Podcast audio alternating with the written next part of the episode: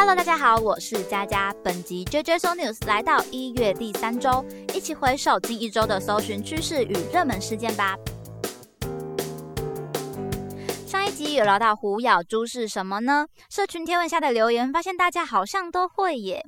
那虎咬猪是我们台湾的美食挂包。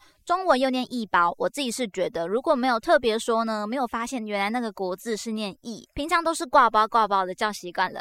那会特别跟大家提到呢，是因为虎年要到了，关键字也有出现这个名词，觉得蛮有趣的。那虎咬猪吃饱饱，这个感觉也是一个新年蛮好的象征啦。那么回到主题，最近大家在搜寻什么，又有发生什么事情呢？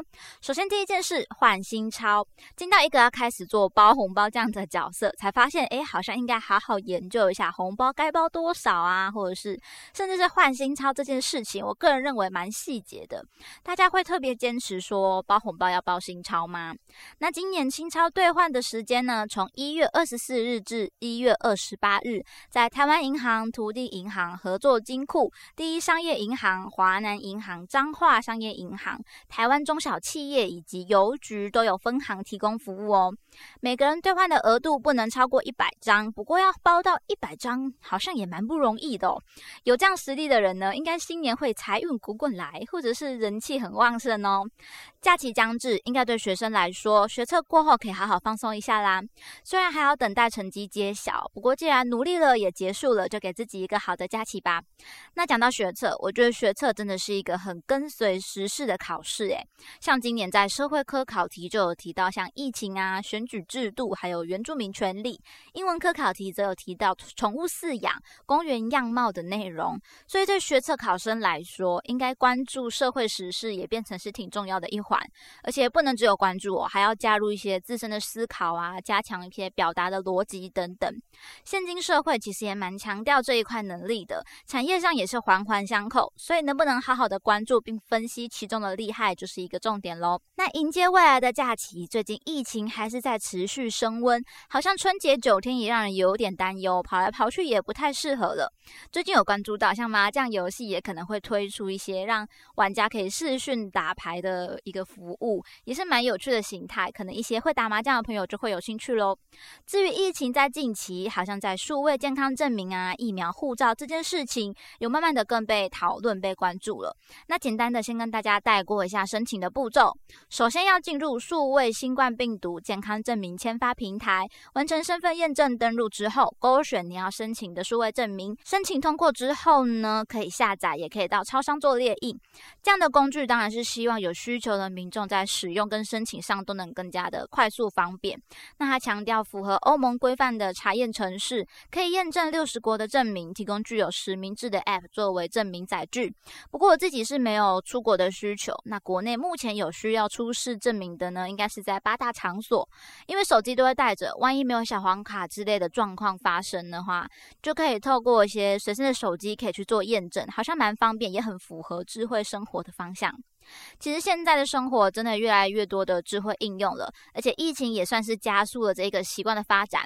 大家如果细数一下自己生活的改变，应该就可以有一些发现，或是像一些自己的一些生活习惯啊、生活行为一些原本的模式，也有悄悄的一些变化哦。接下来来看一下社群上的事件，和鱼卖酒创办人失言的部分。这个故事的开端呢，是在粉丝专业农艺女孩看世界发文认同行政院疫情下大家要团结购买自家农产品的发言，就被和鱼卖酒创办人留言表示是塔绿班无误。其实塔绿班这段时间以来也是一个。嗯，算居高不下，常常看到的网络用词。不过回到事件呢，和鱼卖酒一路走来，在品牌的发展呐，或者是形象上，都是主打协助台湾农业发展的。所以这样的发言呢，甚至是被评论是玩转不过啦。随口扣上这个塔绿班的帽子，实在是有点太敏感了呢。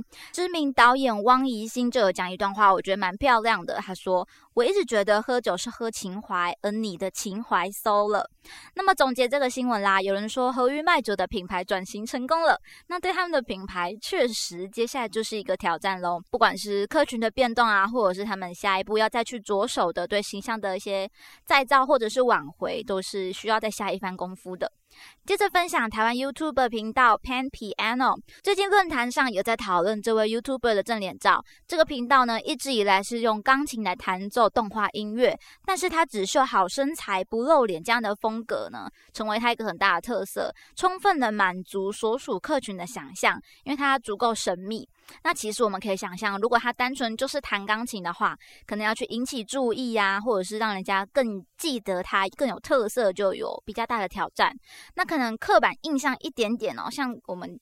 印象中参加动画展啊，或者是类似相近的活动，其实吸引男性的比例相对还是更高的。那我们常常听到男生是视觉动物，那是不是这样的做法就可以让视觉动物更想看呢？可以想象一下啦，有时候对创作啊、对品牌，就需要这样子对客群啊、对产品等等的分析，对于如何能更有突破或者是创造特色，就是蛮有帮助的。最后，不知道大家还记不记得迪士尼家？大家有订阅吗？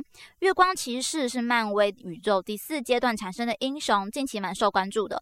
但是我自己对漫威比较不是忠实客群，但还是跟大家分享一下这个作品，未来将在三月三十日上架啦。话说，买迪士尼家的朋友买了这个产品的心得是什么呢？